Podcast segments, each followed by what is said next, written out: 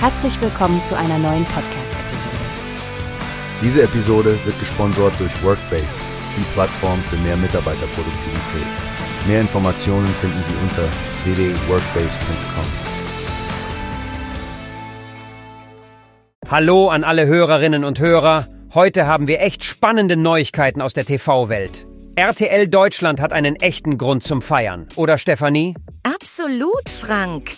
RTL hat gerade bekannt gegeben, dass sie ihren besten Jahresstart seit 2020 hingelegt haben. Ein Marktanteil von 28,4 Prozent bei den 14- bis 59-Jährigen. Das ist ein ziemlicher Erfolg, nicht wahr? Oh ja, das ist es. Und sie haben damit sogar ihren Marktanteil vom Vorjahr um 0,8 Prozentpunkte übertroffen. Scheint, als ob die Strategie mit ihren Unterhaltungsklassikern und neuen Formaten aufgegangen ist. Genau. Shows wie Ich bin ein Star, holt mich hier raus, Wer wird Millionär oder Let's Dance sind ja echte Quotenbringer.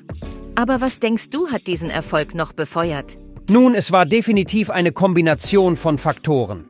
Neben den Klassikern und neuen Shows waren da ja auch Krimis am tödlichen Dienstag, Sporthighlights wie die NFL und natürlich die Nachrichten und Magazine, die alle echt gut angekommen sind. Richtig. Und nicht zu vergessen, der Sender hat im Segment der 14- bis 49-Jährigen ebenso zugelegt. Ein Marktanteil von 29,9 Prozent. Das ist stärker als je zuvor seit 2020.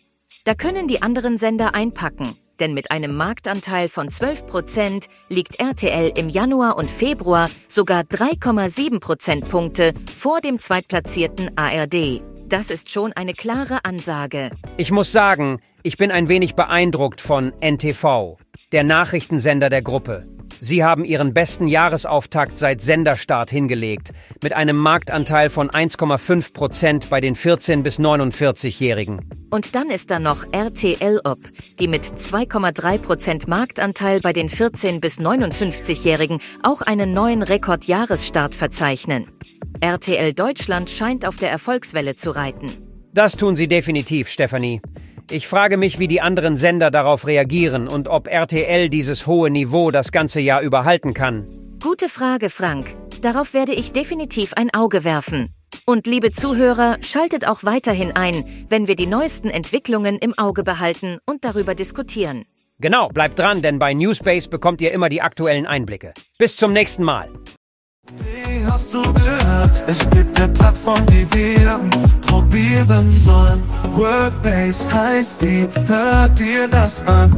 Mehr Produktivität für jeden Mann. Werbung dieser Podcast wird gesponsert von Workbase. Mehr Mitarbeiterproduktivität, hört euch das an. Auf www.workbase.com